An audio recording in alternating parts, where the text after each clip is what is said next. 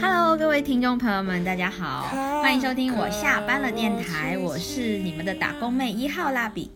我是打工妹二号蒸汽小火锅，叫我郭哥吧。嗯，郭哥好，真是千 对千呼万唤始出来，我们终于要聊感情了。就是在使出来了之后，我们终于要聊感情的专题了。可以不要聊屎了吗？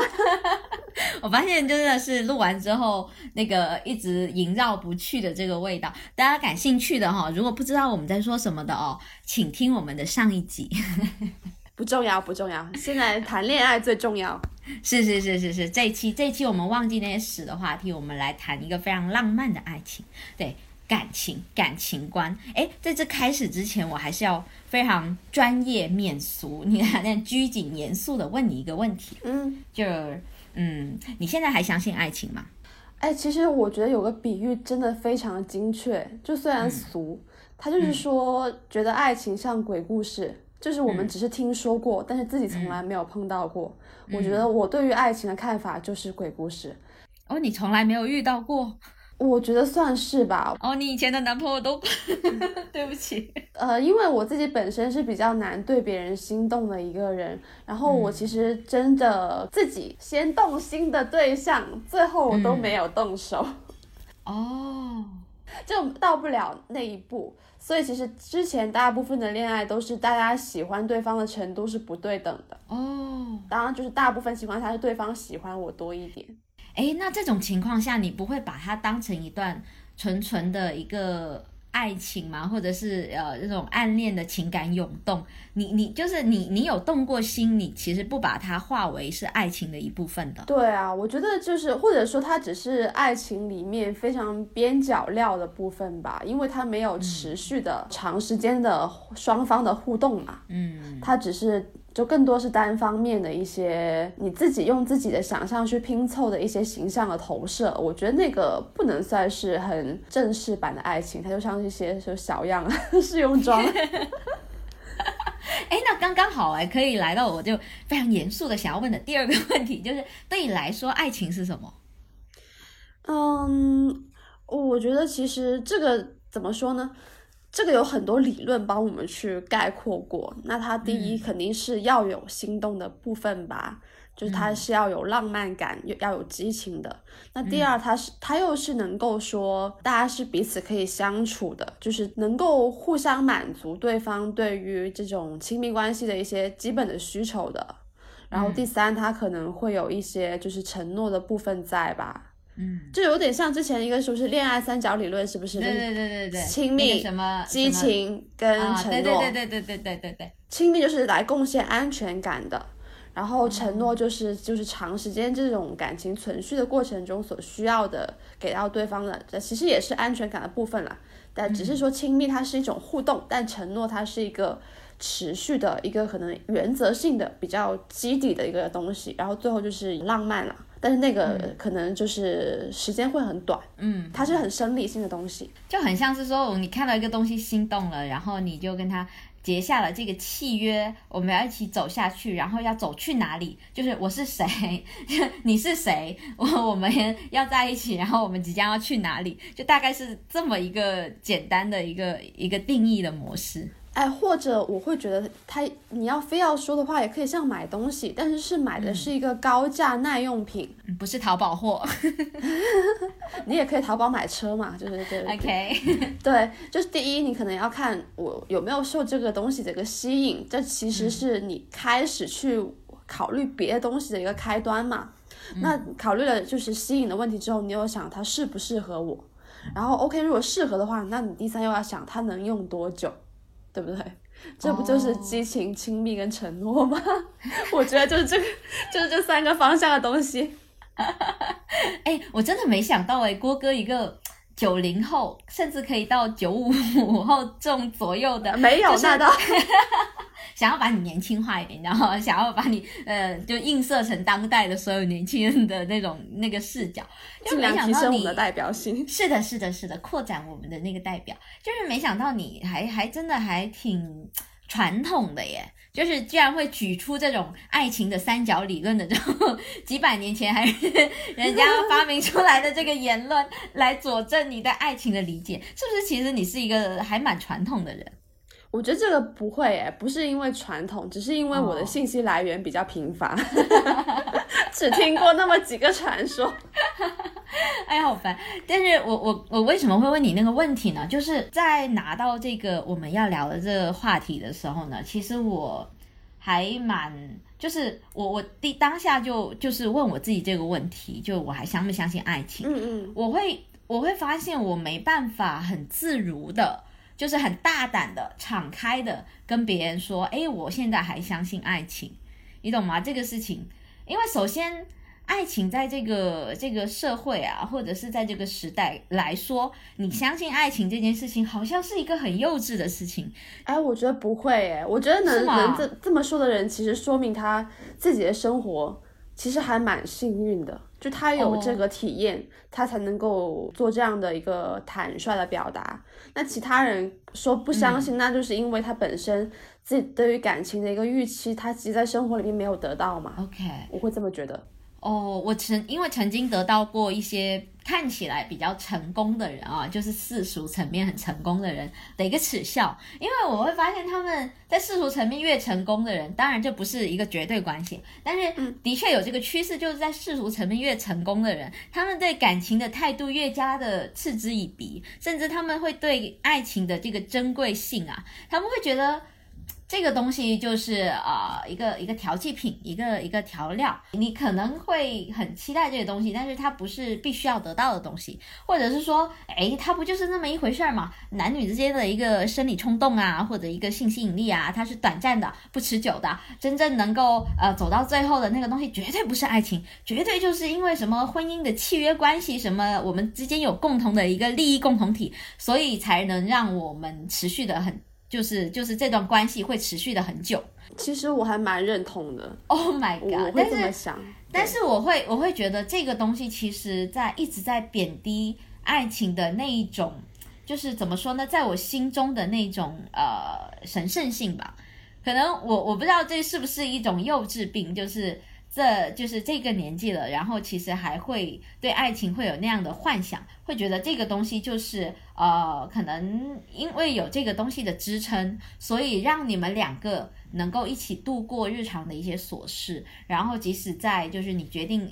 跟这个人在一起是因为你爱他，之后呢，你们遇到的所有的东西，你都是可以去容忍，而不是说，哎，你这个人，呃，就是因为你你你跟我最合适，然后你跟着我，我跟着你在一起，我们缔结了一个合作联盟的关系之后，我们能把这个家建立的越来越壮大，就这么现实的商业帝国的版本，好像不是我脑海里的那个那那本爱情故事书的展开的模式，哎。我会觉得，就是我们大家对于爱情的一个认知，其实它如果是有两个极端的话，一个是极端现实，一个是极端浪漫，我们都要往中间再走一点。就比如说，可能像你说的，你觉得就是对浪漫爱的想象，可能是羞于启齿的。我觉得它本身确实，首先我觉得要承认它比较现实的那一部分，就是第一。爱情确实不是一个能够稳定供应的东西，而它很稀缺。这也就是为什么有一些对自己的生活掌控欲很强的人，也就是你说的容易成功的人，他们不把爱情做作为一个必需品，因为他不一定能够保障自己能得到呀。对啊，所以不能把所有的期望都寄托在这样一个不稳定的、呃小概率的一个事情上面去。那但是第二呢，我会觉得说，即使很多人的一个稳定的亲密关系本身是有很多别的，比如说适合啊，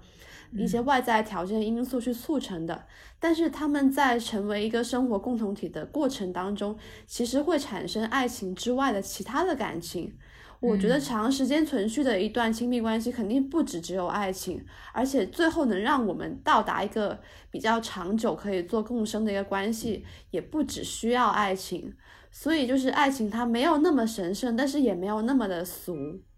所以我是觉得在两个极端都可以往中间再再调和一点点。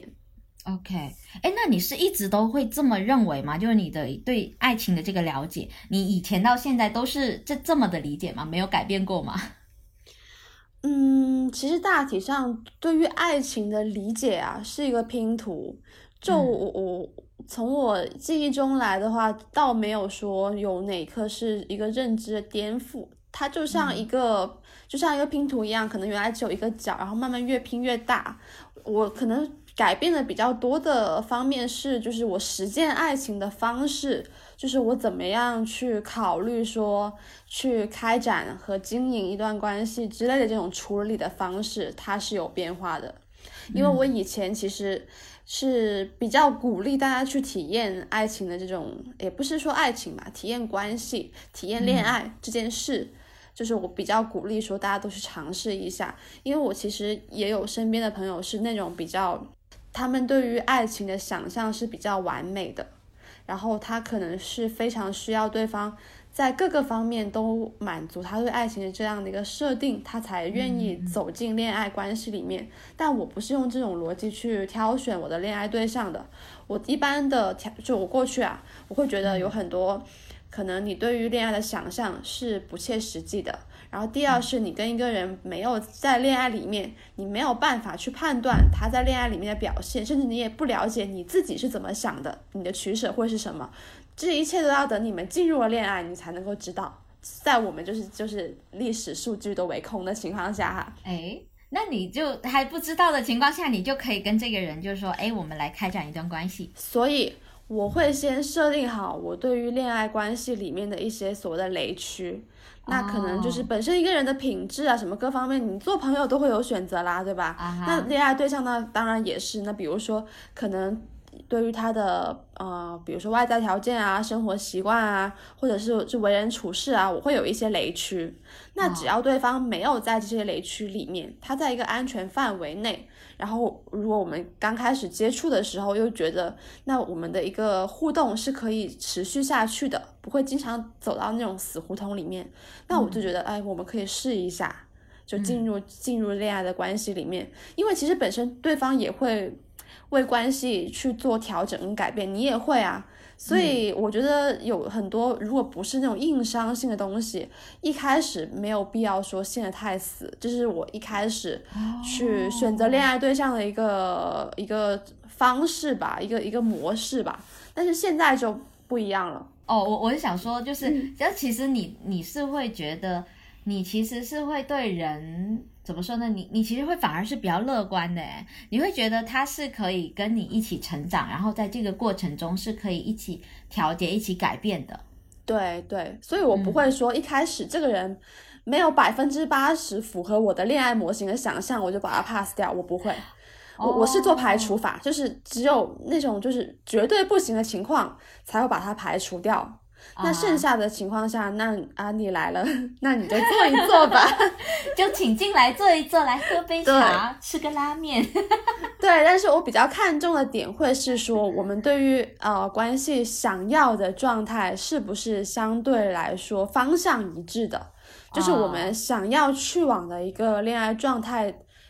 有点像目标地吧，就它的方向是不是重合的？对啊，你这个东西呃是不会在一开始就去问的。你一开始只是会觉得，哎，他不错，那就请他进来喝杯茶。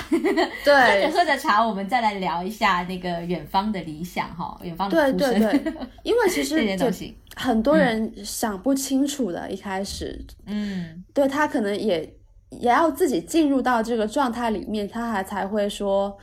配合你的节奏，然后大家一起去思考我们要去的目的地会不会是同一个。那在没上车之前，其实很多人。觉得 A 也可以，B 也可以，C 也可以。是哪个上车？对，忍不住，两个上车，好的。就是在拿到车票之前吧，可能很多人都觉得自己的目的地可能是星辰大海啊，你也并不一定对于这种你想要的一个恋爱的状态有个很明确的形状分明的想象。诶，但是你在发现，就是一个人，比如说他在呃情感上，就是你一直很被他吸引，但是呢，你你在给了他车票之后，OK，你上车，然后你们真的一起上车了之后呢，诶，发现你要去的是大海，但是他去要去的是一个很普通的就一个乡镇，一个一就是你知道吗？完全不同的一个方向。但是你对这个人，就是那那就是其实就就说明说你们两个就是注定要分开的嘛。那这时候你真的是可以很理智的挥刀斩乱麻，然后就就拜拜嘛？可以哎，因为哦就是除了说对于恋爱对象的选择很乐观，我对于自己以后会碰到什么就是别的人也会很乐观。我就觉得我对你的喜欢只是一时的而已，我也可以爱上别人 你想起算条毛 F 四里面的西门说，每个女人的保质期只有一个礼拜。你真的我倒不是这么觉得，我只是觉得这个有可能下一个更乖，对吧？OK，但是但是你哎，所以大家呃，各位听众朋友们，那个郭哥他是金牛座啊，以后如果你们遇到金牛座的男人哦，要知道他们就是冷酷无情。这个有有有男女之别吗？应该没有吧？我不知道，反正我就是一就是想要那个星座星座镭射。强行 Q 玄学。哎呀，那你哎，对对对，你刚才说的那个是是之前吗？还是说现在就也是这样子？现在其实也是啊，哦，但是哦哦现在的怎么说呢？现在去挑选恋爱对象的这个过滤机制可能会更怎么说呢？就没有之前那么松。为什么这么说呢？是因为我已经经历过了蛮多的，就是呃大基数的实践。已经玩够了。对，就我我已经大概弄懂了我在关系里面需要什么样的状态。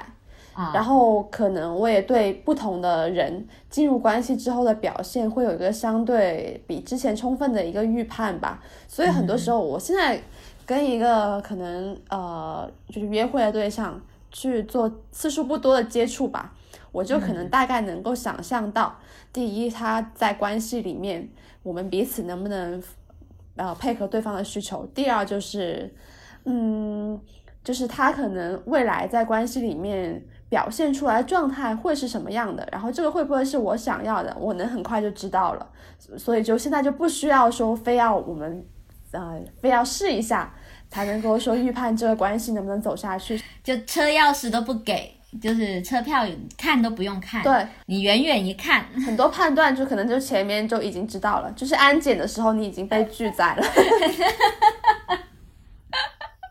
他可能批了一个东西，然后你就立刻就你你有你有嫌疑，你先离开，你的体温过高。就是现在是这个事情是建立在我对自己的了解和我对自己在关系里面需要的了解。那这两个了解都相对充分之后，我有大数据的积累了，我就能做快速的筛别了。现在就是这种状态。嗯，我觉得你能够就是做到这么理智，然后并且我我自我我我感觉啊，就是现在比较的成熟，是因为你你真的是非常难得的，可能是金牛座赋予你的那种理性，然后头脑真的是非常清醒，就你好像不会被情感，就是比如说一时的情感一过来，然后就是那个情感的海浪一拍过来，然后你就被冲昏了头，就是不是比较少有这样的情况？因为我觉得你不仅是在对待这个感情上面，呃，除了就是你能够非常理智的在就是在事后的回顾中，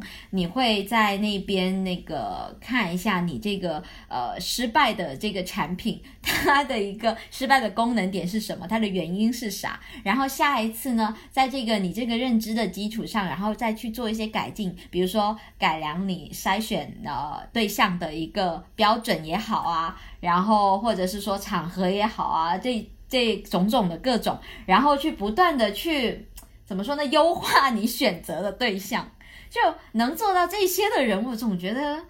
你应该是能成大事儿的人吧。哦，谢谢陈鼎贵言。但是就对于刚刚那两个评价，我补充一下，就是第一其实没有走下去的恋爱不是失败的恋爱，我觉得大家不要这样想。我觉得每一段恋爱经历其实都是对你来说都是加法，它没有嗯让你失去什么，它其实嗯给到你的收获会比失去要多得多。就是我我觉得大家对于恋爱关系走不下去。不要有太消极的理解，因为本身在这个过程中，每一段恋爱里面，我们都更了解自己，也更了解自己在就是关系里面需要点什么。而且这个过程中，你也可以不断的去训练自己，怎么样去应对各种亲密关系里面的一些不好的情况。当就是对方的需求来的时候，你要怎么样去承接？然后在这个过程中又不妥协自己等等，在这里面的各种平衡，然后各种判断，各种就是对于别人跟对于自己的一些接纳啊，这种嗯，这种就是这就是这种处理的艺术。真的是会一直提升的，所以我会觉得每一段关系其实都会在这些方面给你很大很大的加成。的确是这样，当然第二也是对的，就是你说的，就是你你会一直去做复盘嘛，就只要是你会觉得这个事情其实我可以做得更好，你只要一旦有这个想法。你就会不停的去想，哎，这个事情到底怎样才可以做得更好？那你就是你就会变强，对。但我觉得这个是你能变强的前提是本身你的情感观，就我认为啦，是我比较羡慕的，就是比较稳定，是吗？不是感情的那种，有点像成长型的这种情感观念，因为这跟这个相对应的，就是可能是我这种就以前 就是的这种呃宿命论，就是宿命论者有时候呢。听起来好像很浪漫，但其实呢，其实还蛮还蛮蛮难的。就是说，你你会对这个人有一定的想象，比如说你你会相信 soul mate，然后当然你可能会对那个你认为他是 soul mate 的人，可能你会非常的坚持，并且说可能付出的会比较多，然后那个情感的浓度可能会比较高。但是呢，你要想这个人要符合你这个 soul mate 的标准，那你前面的获客门槛。得多高，你知道吗？我们在做一些用户增长型的产品，也知道你要让他最终付费一个高价的产品，那你前面要用一个免那个低价的产品，甚至是免费的产品来让他先入坑，是不是？但是这种宿命型的选手，比如像我这样子，以前就会陷入一种误区里面，就会觉得你一定要判断，呃，就是要要成为我这个最后会购买我这个高价产品的这个。用户画像模型，就比如说 A 什么符合什么标准，B 怎么样，C 怎么样，然后我才肯跟你说，哎，那我们来坐下来喝杯茶。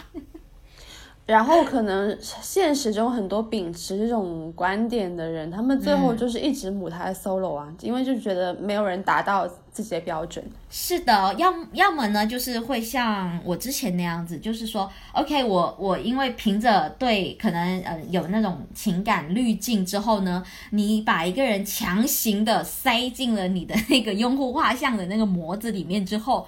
后来。你那个滤镜就是在在那个热恋期之后滤镜没有了之后，你会发现哎不一样了，怎么你跟我当时装进来的那个样子不一样？我当时要一个圆形，你怎么是个方形的？就是，所以你，然后呢，就是更更可怕的是，我这种人，就我这射手座，我还会自欺欺人，会觉得不是不是，我是误会他了，我还是圆的，是他是圆的，我只是看错了，我刚才我只是斜眼，所以看错了，就所以你你你明白吗？这个东西就是我既不放过别人，我也不放过自己，嗯嗯，所以就会让我在以往的感情里面比较的拧吧。就是遇到的人，可能我一直会觉得啊，我一定会有一个 soul mate，然后呢，就哎，这个好像是了吧，然后付出了很多的爱，在有一些很明显的不对劲的感情，就是那种趋势的时候，比如说男方已经是呃，就是对你不够在意了，或者是说已经有去聊骚了这种情况下，我还会觉得不是的，他是我当时要的那个原型。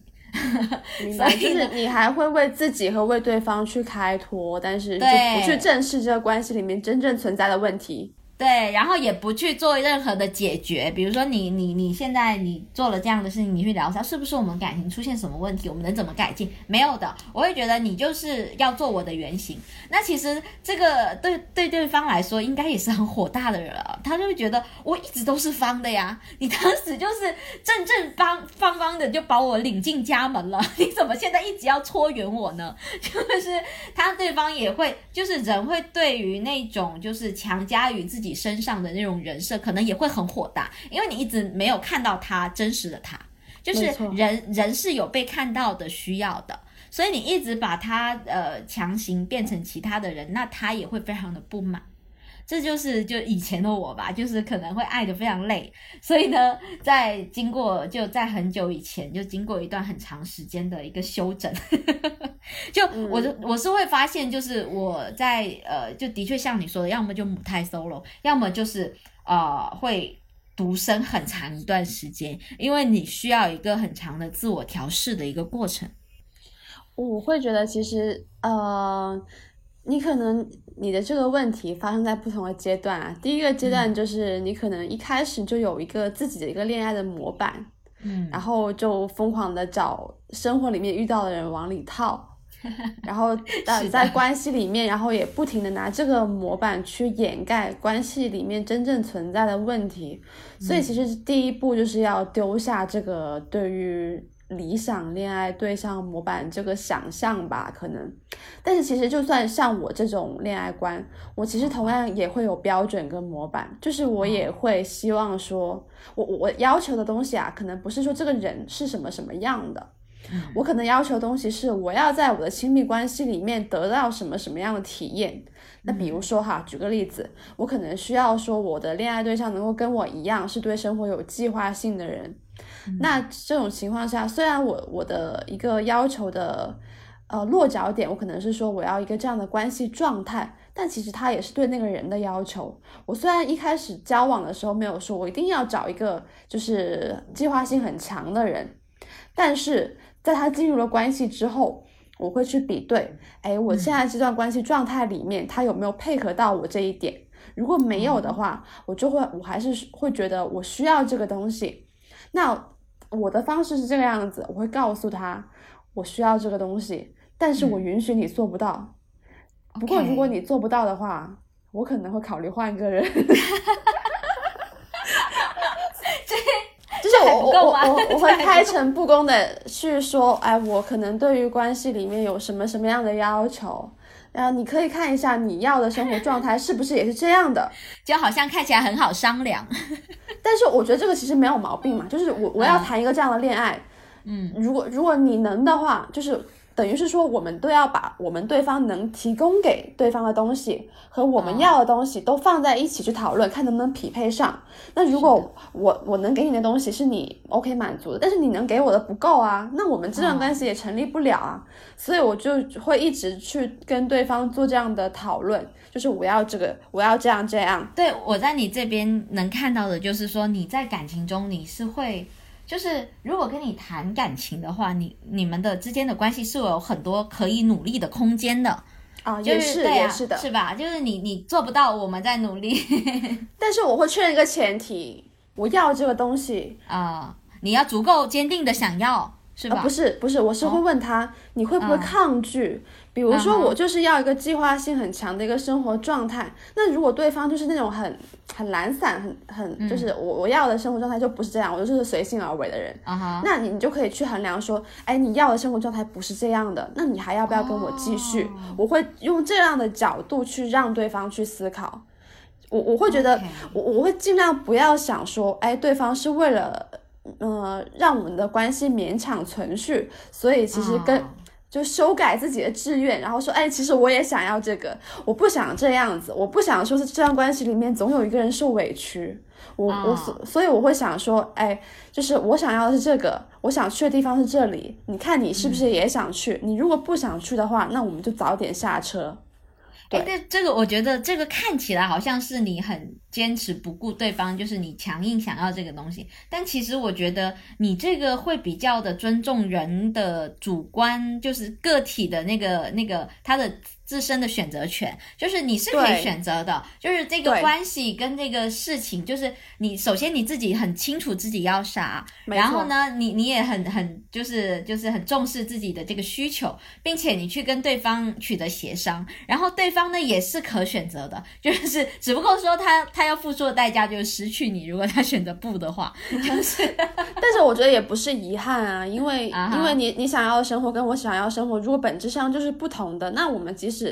就现在用各种的方式掩盖这个问题，很快还是会爆雷啊，没有必要在这一刻做这种粉饰啊，一开始就说清楚嘛。但是实际上操作下来，就是我能够用这样的方式去处理事情。处理关系，对方不一定可以啊，就是可能很多人，比就比如说，比如说可能套用你之前的恋爱模式，别人觉得我是符合他宿命论的一个对象，他无论如何都要把我装在这个盒子里面。对啊，他就是说，哎，今天他说他要这个东西，我觉得嗯。我勉强一下也可以给，我可能也、他可能也会骗自己说我也要这样的生活，是的然后他就是他他就他就会在一段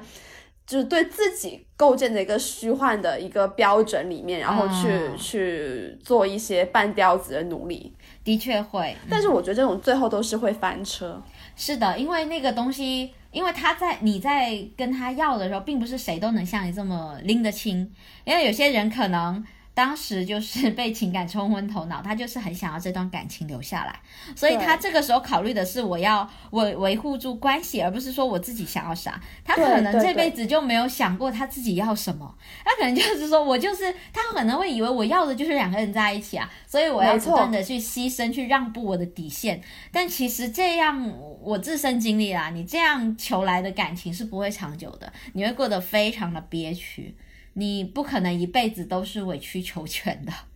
对我就觉得就这种关系，反正就是我要的东西是这个，如果你给不了，要么就是我放弃索取，要么就是你假装提供。但是无论是哪种方案，总有一个人会受委屈。那我不想要这样的关系。啊，但是我现在其实会觉得，就是即使我们把自己把这些东西捋得很明白，自身捋得很明白，嗯，现在在这个当下，就是在在这个二零二零年的这个疫情旗下的这个当下，其实不止二零二零年了，前两年就往前推这个两三年，我都会觉得，在这个社会要一段感情，好像是一件非常费劲的事情，就是我甚至都。提不起力气去说，那我我我我喜欢上一个人，然后哎，我要不要试图跟他发展成为固定的伴侣关系？嗯嗯，就是我现在好像有一种就是创伤后遗症的那种症候群的那种感觉，就是哎，我对他好像有点意思，哎，那可能我内心会在那边想，哦不，他一定以后就是一个不符合我要求的，或者是说他肯定就是呃只是想玩一玩，他肯定是可能多条线在撩，或者是他肯定是怎么样，就是我会让自己给自己很多种否定那个人的可能性，来防止自己失控，来防止自己去呃掉入恋爱的这个漩涡里面，因为对我来说好像很累，就是我日常上班好累哦。然后，然后呢，我我现在如果我跟你呃，如果你真的各方面就是，哎，你也喜欢我，我也喜欢你，我跟你在一起了之后，这个只是第一步。那到后来我发现，哎，你在跟我在一起之前，其实你放了好多条线，跟很多的人在聊天，然后我只是你其中一个，然后后面你觉得我是可能性最大的一个，然后你选择了呃收收割我，然后呢嗯跟我在一起。那我知道这个真相，首先我就非常难受，因为我是一个很少会一放多条线的人哦，就就我会觉得这个东西不公平、不对等，就凭什么？哎，我是一对一的，然后你是一对多的，首先不对等，那我情感上会受受伤。那其实他不是这样子，OK？那你跟我都是一样的，然后我们进入一段关系，我们又得磨合。是，这个磨合吧，啊，你知道我一个人住其实挺久的了，我已经有自己的一个那个步调，就是比如说我就是对生活秩序，是的，比如说我就喜欢我的房间里面，呃，你洗完澡出来，那个地上不可以有，水不要滴的到处都是。是，就是你甚至连拖鞋的那个拖鞋印、水印都不能有，所以我的家里面虽然小，但是是干湿分离的，就是你出来的拖鞋一定要是干的，然后你腿脚一定要是要干的，然后你没换睡衣之前不能上床，就是我有自己的这种眉眉角角的东西，就很多坚持的东西，我自己在内心想，哎呀，我这样规定我自己，然后我觉得爽，但是我内心在另一面我会觉得，哦，这样的我好像有点难相处。那 我会觉得要把一个男人调教成我想要的，就是让他跟我一起有这个秩序，我感觉好像挺为难他的，或者是说人家一定会觉得我很难相处吧，或者他一定做不到吧。到时候我这种讨好型人格，我又会为了他做很多妥协吧。那到时候我又很难受，我因为我就一直想，完了，那我房间到时候我一谈恋爱，我房间肯定都是水的那种拖鞋印，不行，我要死了，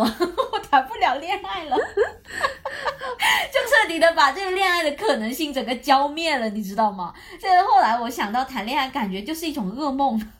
我居然想到的是各种在一起之后的噩梦，生活细节，对啊，嗯而不是说去享受那个恋爱的甜蜜。恋爱的甜蜜对都市人来说好像是一个奢侈品了。也可有可无啊，就是偶尔会想要，但是嗯，想要，但是就是就是没有也没，关系嘛，也还是要生活就。忍一忍，也还是就会过去的，you know。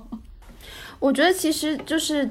第一吧，可能本身你没有还没有碰到那种足够让你心动的对象，因为我觉得其实老实说，就是我觉得爱情里面还有一个一个元素叫做叫做非理性，我是这么觉得，就是爱情或多或少都会让你放弃一点你自己理性的部分，然后去做一些不计成本、不计代价的一些行为。就是一定要有这个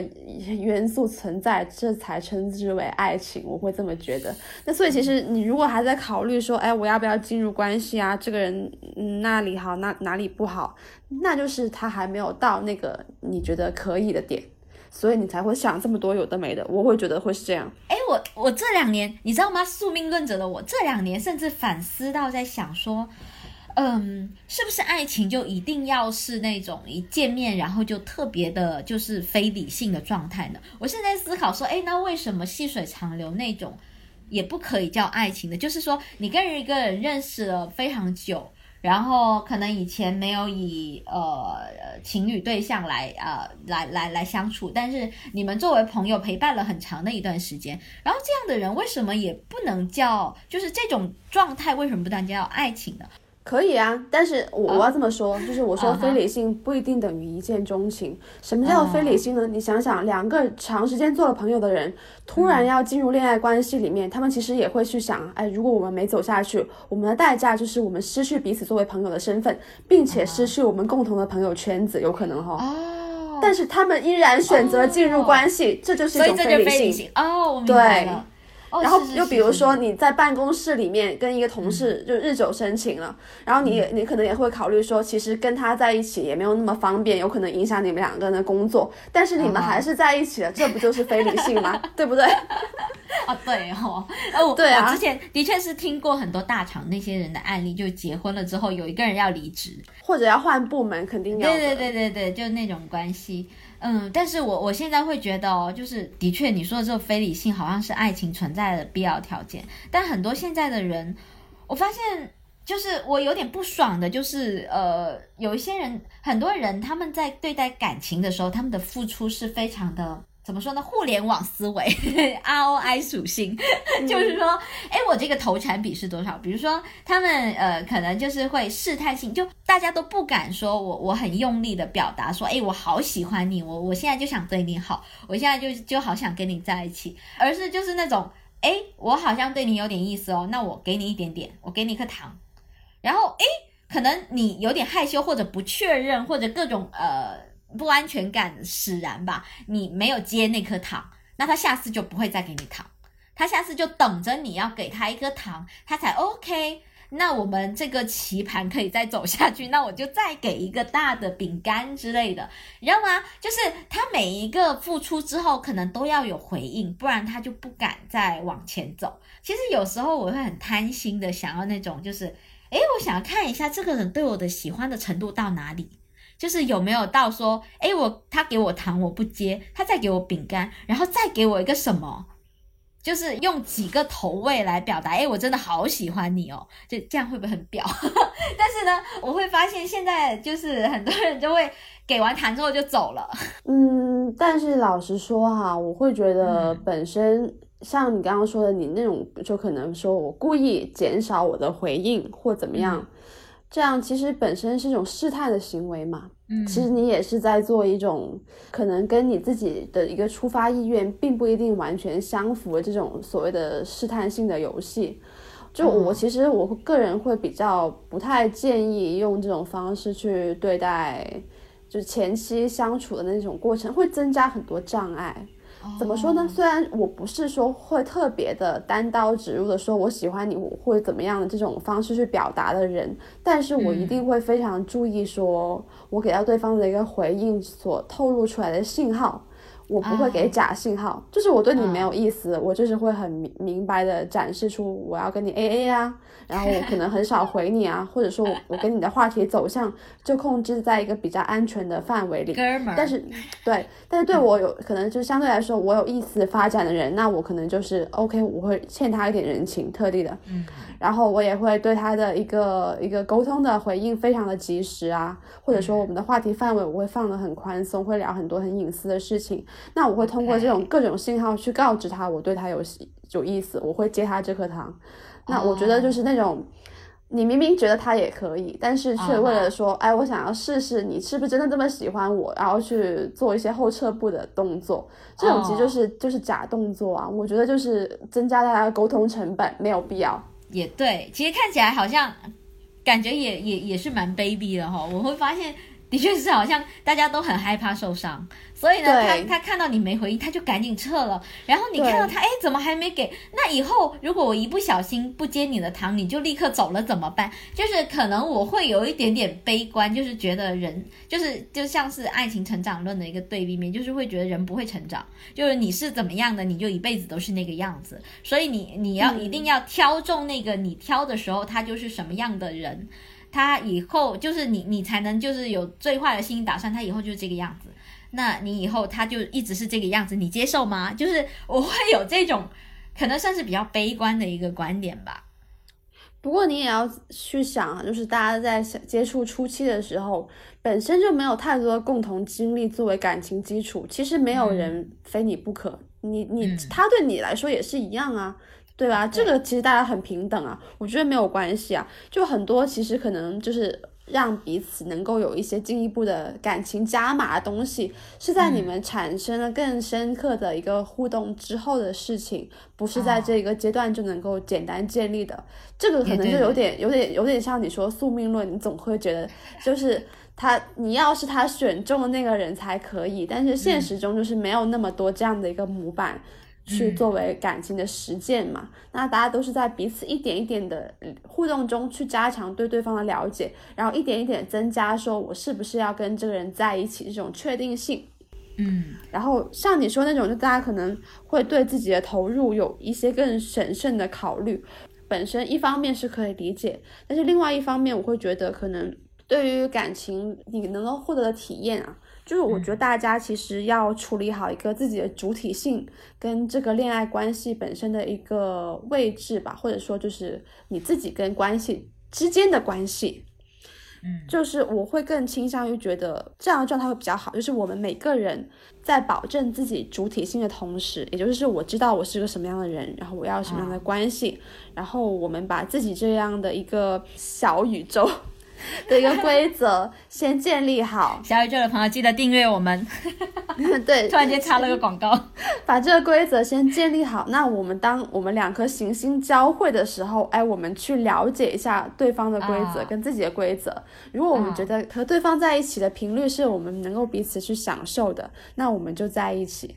我觉得这样会更靠谱一点。这样的一个判断是理性的，不是因为你这一次多回我一条消息，少回我一条消息来确定的，是我们建立在对方要什么样的关系，然后我们再去想说我们能不能达成匹配。那这样的决定就会稳定很多，你就会减少很多不安全感。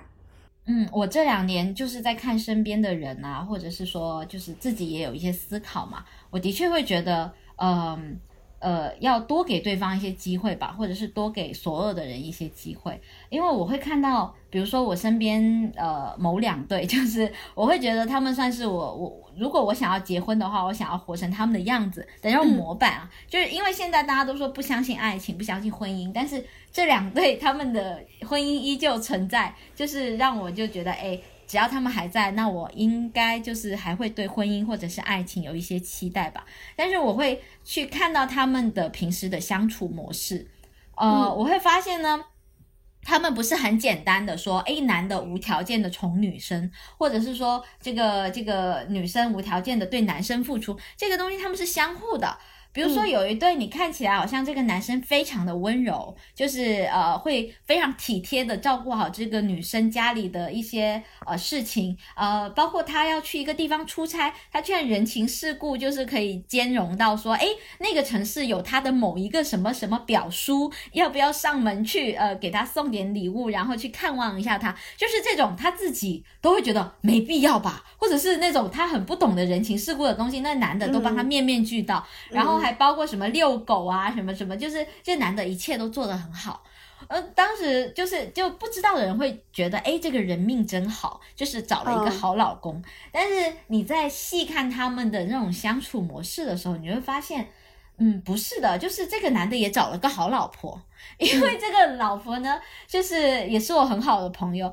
你就可以看得出她其实平时其实平时非常的有生活情趣，她会去营造这些呃纪念日的，就比如说这种仪式感，呃，比如生日会专门给她做一个蛋糕啊，然后比如说她自己会给我分享一些小小小贴士啊，就是比如说，诶，她想要这个男的给她买个什么的时候呢，她会呃在这个男的给她买完之后，她立刻就是，比如说这个男的给她打钱之后，她会用这个钱给那个男生也买一件礼物，比如说就是最后是他用自己的钱买的，太残酷了吧？但是他会说哎、我给你买的，我专门给你买的，就是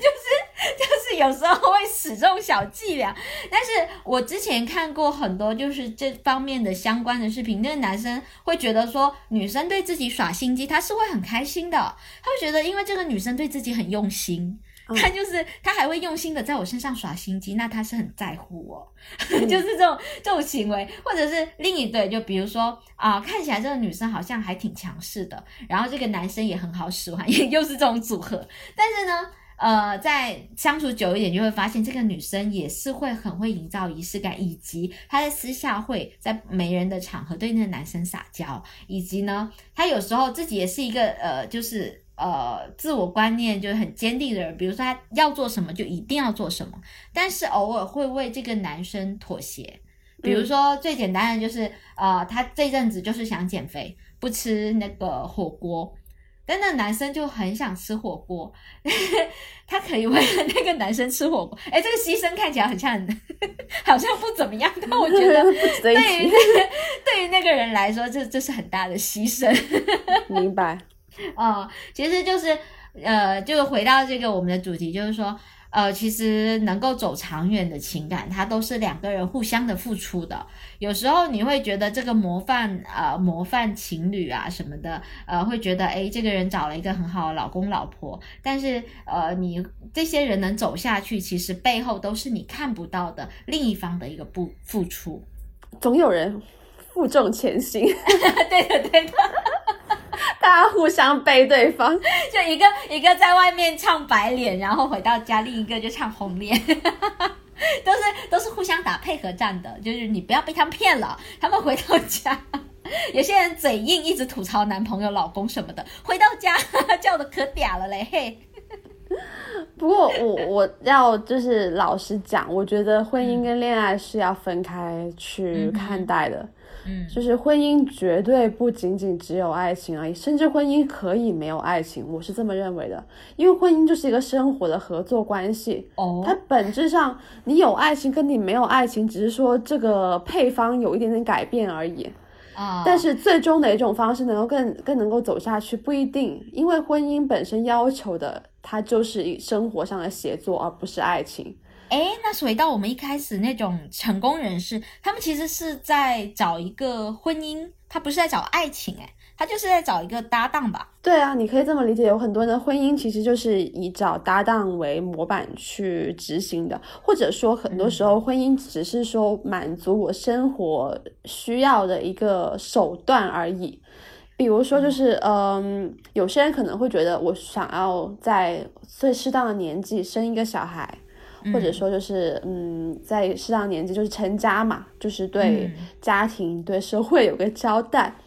那这种时候，其实你 要的，给他一个交代。哎，总有人会有这种想法，这种其实我觉得也是很正常，因为能够抵抗社会主流这种价值约束的人还是少数嘛。哦，对对对对，我的确有听说有人说我要早点结婚，因为早点结婚，然后生完小孩，然后我就把这个事情给干完了，就有点像我完成作业了。嗯，就是因为他就是要迎合一个社会的一个期待嘛。其实我们嗯每个人都会有自己的社会角色啊，那我们都是要在自己的个人生活里面让渡一部分的选择自由，去迎合这个角色嘛。那那我也有就是朋友是有一些可能就是说我要在适当的年纪去结婚，要生一个小孩，那他可能就会说选择到了一个合适的对象，但是其实。彼此没有那么同频，但他可能哦。会基于说我自己对于恋爱的一些非理性的一些一些因素啊，就是把自己也是把对对象套进一个模板里面，然后又为了说我想要早点结婚，早点把这个事情办完，然后匆匆忙忙的把对方就套进这个模子里面去，然后就结婚了，就因为因为他需要这一刻，他觉得我需要结婚，他他需要这件事情完成，而不是说我要去享受这个过程。对，然后他可能就会很容易的因为各种的因素，然后就选择了一个就在别人甚至他这一刻的自己看来都没有那么合适的对象。天哪！那他们他们现在开心吗？就是结婚多久这样的朋友，他们结婚多久？一年多吧，就是谈不上好跟坏，就是确实距离你说很理想的状态，那肯定不是，但是也没有那么糟，就是大家都是在那种摸索着过日子去合作的这样的一个阶段。啊，但老实说，我会觉得他其实如果在一开始对自己的需要有更清晰的理解的话，他可以做一个更合理的选择。也没有说现在不好啊，因为就是你作为朋友，有的时候这种事情，第一是能，就是他们自己本身很多小世界东西你是不知道的，这就是冷暖自知嘛。那对第二就是，这是他已经做出了决定。你其实就算觉得你可能以后会为这个选择付出很多代价，但是你也可能只能做点到即止的提醒，因为真正的生活账是要他自己去付的呀。对啊，哎呀，但值得注意的是，现在我好像之前听过一个理论，就是现在的离婚率大概是百分之五十，就是 我我们能看到，就是我们也能窥见一点点，就是这样选择。我并不是说这样他们就一定会离婚，而是说这样的选择以后会面临的，可能你的情感的那种情绪性的那种东西。可能会挑战蛮大的，就可能你获得一个生活上的一个最优选择，但你在情感上如何自处，那这个就是你接下来的功课。甚至都不是生活的最优选择。我老实说，对啊这就是因为为什么说非理性，有可能就是在各个方面上，这个都是有一点仓促，然后有一点受到很多之前啊感情经历的影响的选择。那我感觉他也也也也具备了感情的感情的这个这个因素，就是非理性的，然后呢进入了婚姻，只不过他可能是被其他东西逼的非理性。对，有些非理性是因为就是自己给自己设的一个套子吧。就比如说，我可能我过往的恋爱经历，我让我觉得有挫败感，然后我可能就会在下一段感情开始之前，会有一些补偿心态。这种补偿心态有可能是要求对方，也有可能是要求自己消耗自己的。啊对你在这种情况下，你去选择对象，其实有可能就是你自己也被自己的一个设定困住了。啊，其实我觉得这个有一点点对自己不公平，对对方也有点不公平，因为就是相当于呃每个人都独一无二的嘛。那你跟这个人的恋爱就是呃不好的一个情感经验，就是不愉快的情感体验啦。呃，不代表说下一个人他也会给你一模一样的不好的体验，但是呢，你在经历过一个不好就不开心的体验之后呢，你通常对待下一个的时候，你会可能有一些，比如说不太敢付出了，比如说就是可能有一些对待的方式就不一样了，可能比如说信任感就减少了什么的，但其实这个对新的人都非常的不公平。哦，就是对啊，就每个人其实都是，就是你之前蔡康永好像有讲过一句类似的话，就是说，哎，你你在这这个人之后，然后你就不敢付出，那对一个真正的爱情，他真正的想要给你的那个人，他不就是会一直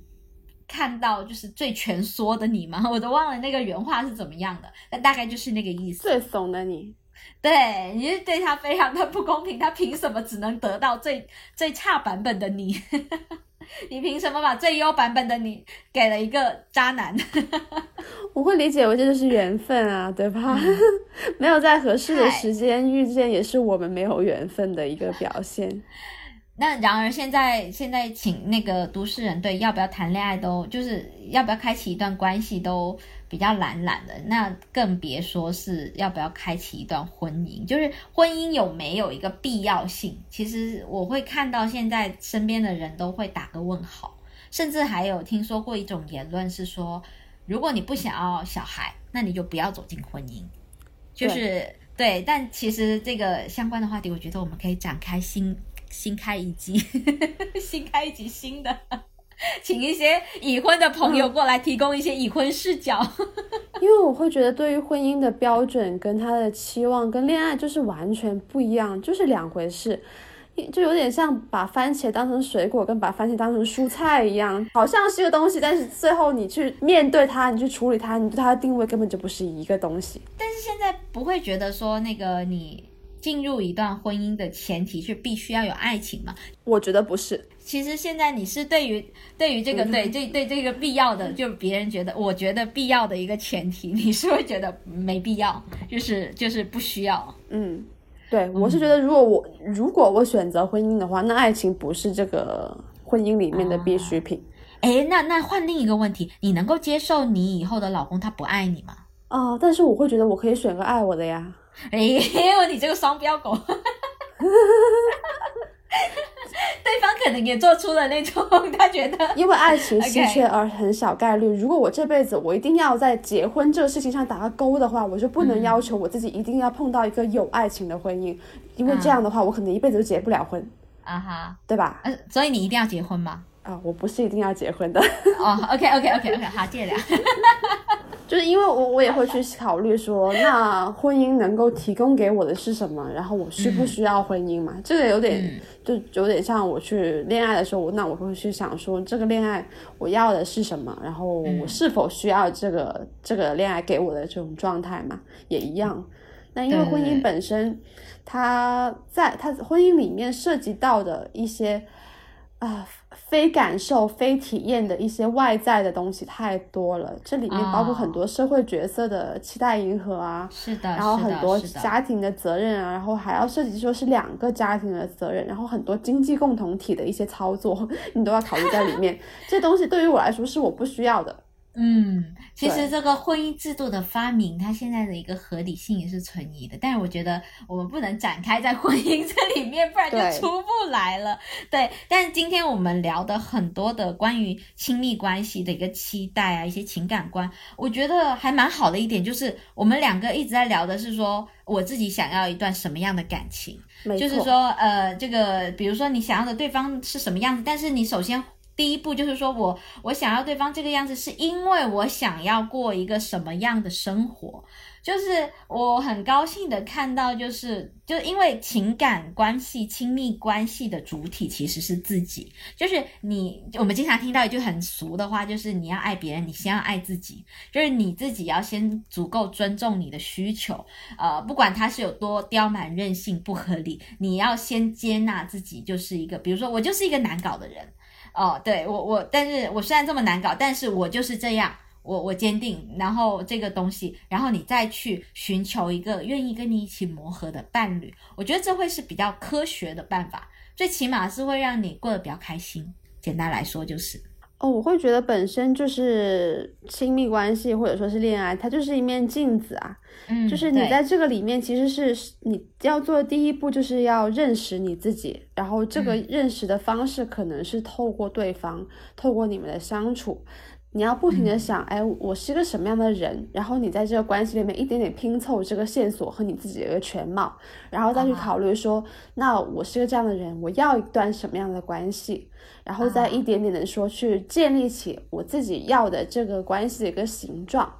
然后最后才能说你有一个比较稳定的一个自我认知跟感情观的时候，你才能会去做出最适合你生活的选择，而且也能够最尊重彼此的一个需要吧。这个东西就是第一，你要先保障你自己的主体性是不被埋没的，然后你才能可可以很好的去考虑说，当你们是两个人的时候，你们生活最优解怎么建立？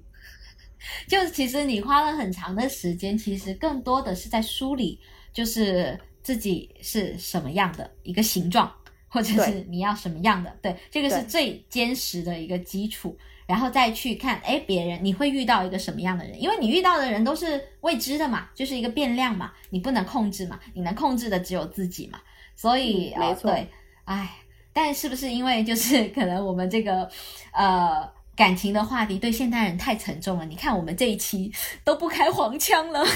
都不开玩笑了，而且确实会觉得很多东西都是。就是一下子是聊不透的。是的，是的，我们其实也缺乏很多参考跟范本吧，就是这些东西都是我们自己脑子里面的那些对对。对对对对对。然后作为我们两个现在目前都是没伴侣状态的两个单身打工妹来说，好像也好很缺乏一种就是哎现在正在稳定的情感关系中的这种视角。我觉得下次我们呃可以开展一期聊婚姻，然后我们请一些就是人妻人对对对，人妻或者是人妈。我我正式的对我朋友圈中的那位人妈发出邀请，希望她能来到我们的节目，也是一个非常有趣的人妻。OK，OK OK，哎呀，好，我我觉得我们这一期就是这个已经非常严肃的在聊感情。你看，我们聊感情，我们是认真的，但是聊屎尿屁，也是认真的。是的，只不过 态度不一样。